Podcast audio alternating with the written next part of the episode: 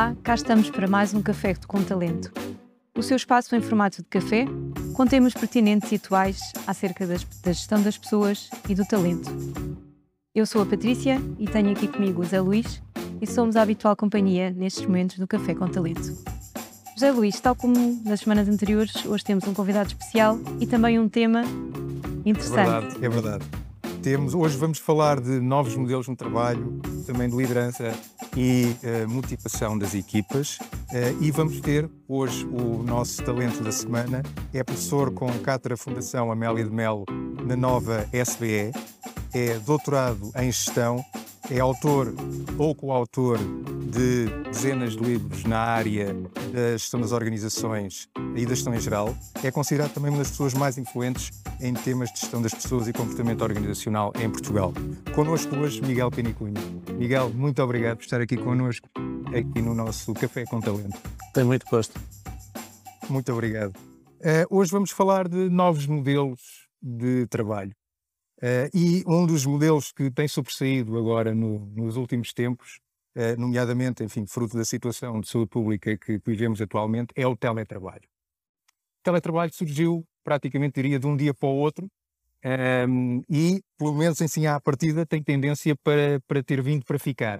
É mesmo verdade, o teletrabalho veio para ficar.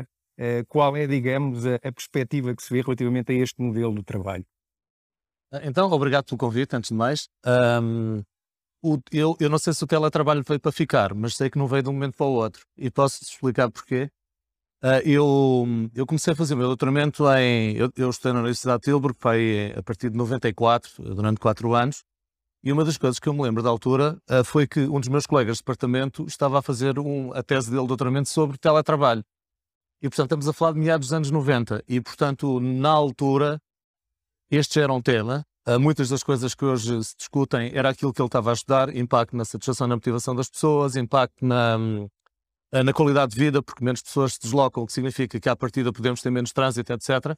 E aquilo que eu acho interessante é que desde, desde pelo menos essa altura até hoje não aconteceu nada de especial e de repente, de facto, de um dia para o outro, estávamos todos a teletrabalhar. E aquilo que é interessante, na, se alguma coisa há de positivo nestas uh, crises, nomeadamente em pandemias, é o facto de, de, as pandemias serem aceleradores de mudança. Portanto, certas possibilidades que já estavam, mas que não eram usadas por uma série de razões, de repente passam a ser habituais porque, porque foi obrigatório. E eu julgo que o que é interessante nesta experiência é, de facto, esta constatação de que aquilo que podia parecer muito, muito perigoso, muito difícil, muito uh, até que potenciador de maus hábitos, eventualmente, na verdade, nós percebemos que as organizações uh, são capazes de uh, funcionar neste regime.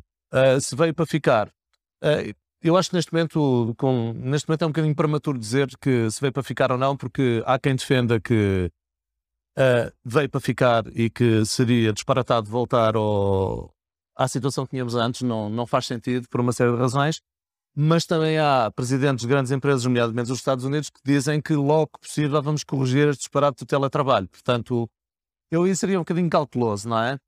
Uh, não sei se veio para ficar, mas acho que seria uma pena que algumas coisas não tivessem vindo para ficar, nomeadamente a possibilidade de termos uh, modos de trabalhar mais flexíveis do que aquilo que temos hoje. Não tirar partido para, para não obrigar as pessoas a fazer deslocações que não são estritamente necessárias e não usar a oportunidade para, no fundo, para permitir um, no fundo, um ajuste melhor das pessoas ao trabalho e da vida familiar à vida de trabalho. Portanto, eu julgo que eu, eu não faço prognósticos, mas acho que seria uma pena desperdiçar uma oportunidade tão boa.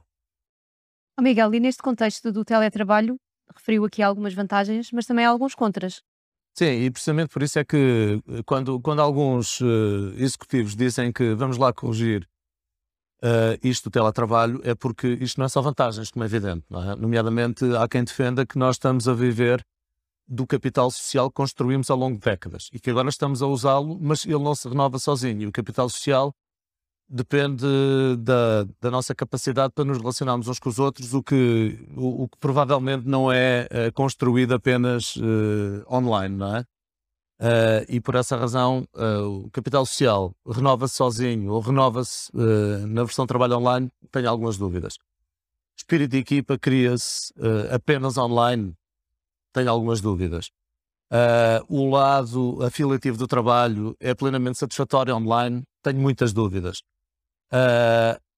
Portanto, nesse sentido, eu não. Eu acho que o teletrabalho não é nenhuma solução mágica para nada. É uma ferramenta que podemos usar com outras ferramentas para criar modelos de trabalho mais flexíveis. E aí sim eu julgo que estará uh, a grande oportunidade. Não na substituição de uma coisa pela outra, mas sobretudo na possibilidade de, hum, no fundo, de, de usar esta ferramenta para corrigir alguns excessos do passado, nomeadamente aquela ideia de temos de trabalhar, uh, temos de trabalhar durante muito longas horas no trabalho. Se a pessoa não está no local de trabalho é porque provavelmente deve estar na, na praia ou a fazer qualquer coisa que não tem nada a ver com o trabalho. Acho que, acho que essa é a grande contribuição potencialmente positiva do teletrabalho, desde que de facto não esqueçamos o lado negativo que também, que também existe. E acho que todos o sentimos. Eu não sei qual é a vossa experiência e de quem nos está a ver, mas a minha experiência é que se eu tivesse de ficar a teletrabalhar o resto da vida, eu seria uma pessoa mais infeliz, seguramente. E não é por não gostar de estar em casa, não me interpretem mal, não é? Mas caramba, vale para tudo, não é? Bem, sem dúvida. Vamos passar a ter um, um conceito de escritório diferente também agora por, por, por, este, por este teletrabalho e por este novo contexto.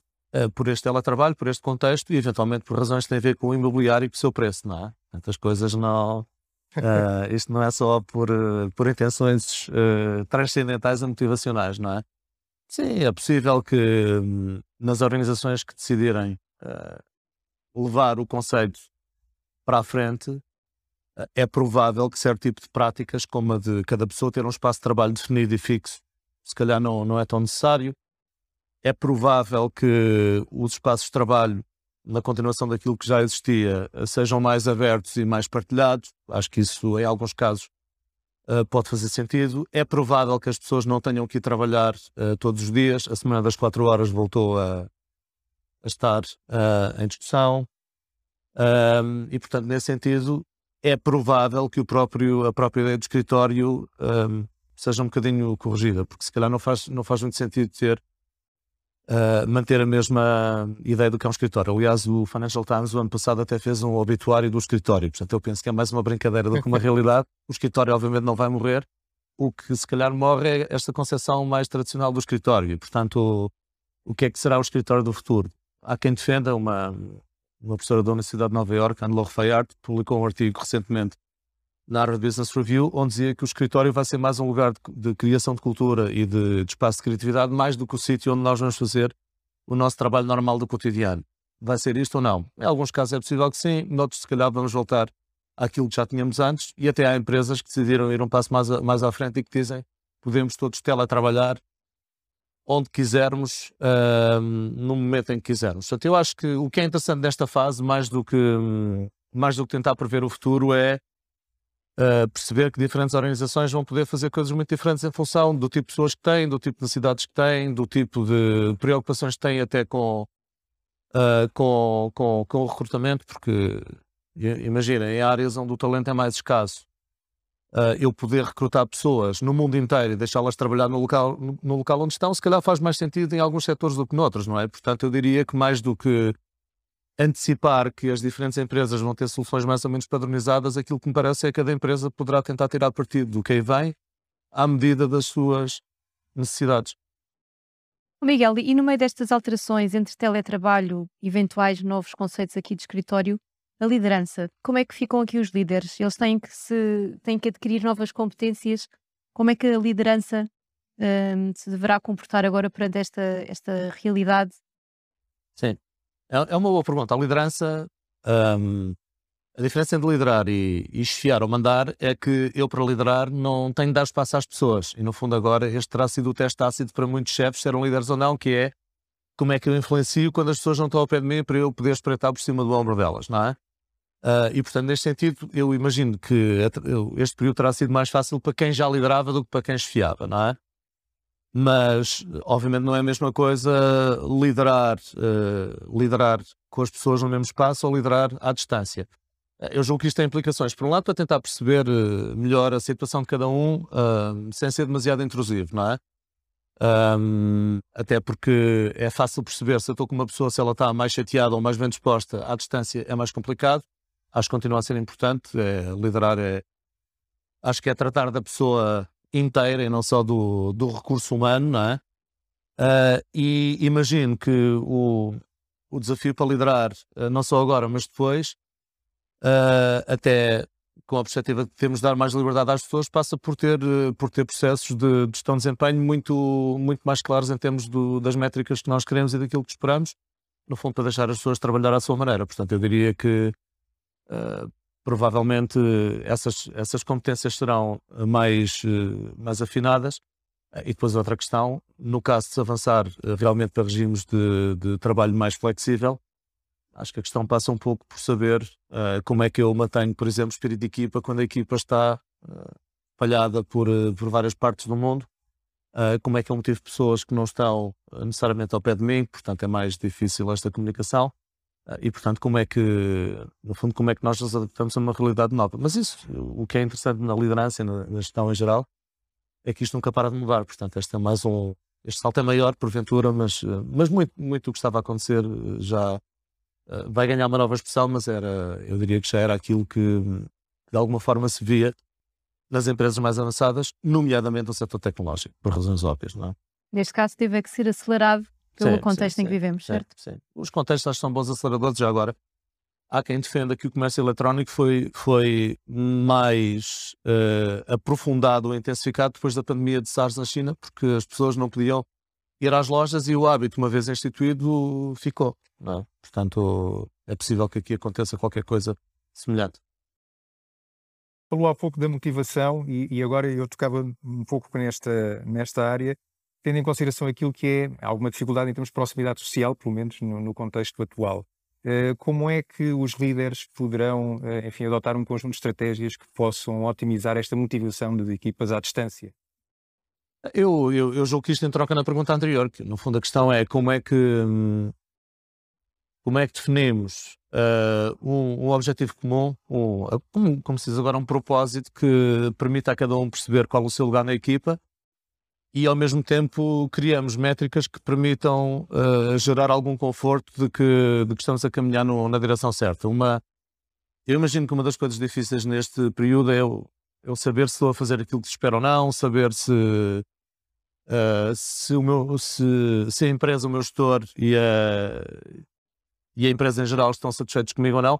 Portanto, acho que este tipo de clarificação é necessário. Por outro lado, um, no fundo é manter um bocadinho aquilo que, aquilo que sempre aconteceu, ter objetivos que sejam interessantes, perceber porque é que fazemos aquilo que fazemos e, e dar espaço às pessoas para, para aprenderem em, em conjunto. Uh, nomeadamente, uh, dar espaço para, para experimentar, para cometer erros, para, para fazer coisas interessantes.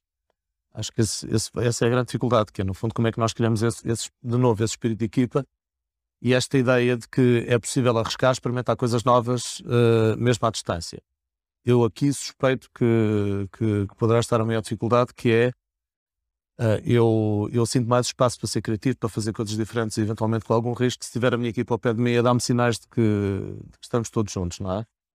Uh, e portanto, no fundo, como é que construímos este espírito de equipa uh, de uma forma virtual? Quem já o fazia provavelmente aprendeu o que é que se deve fazer e o que não se deve fazer. Quem não sabia vai ter de aprender.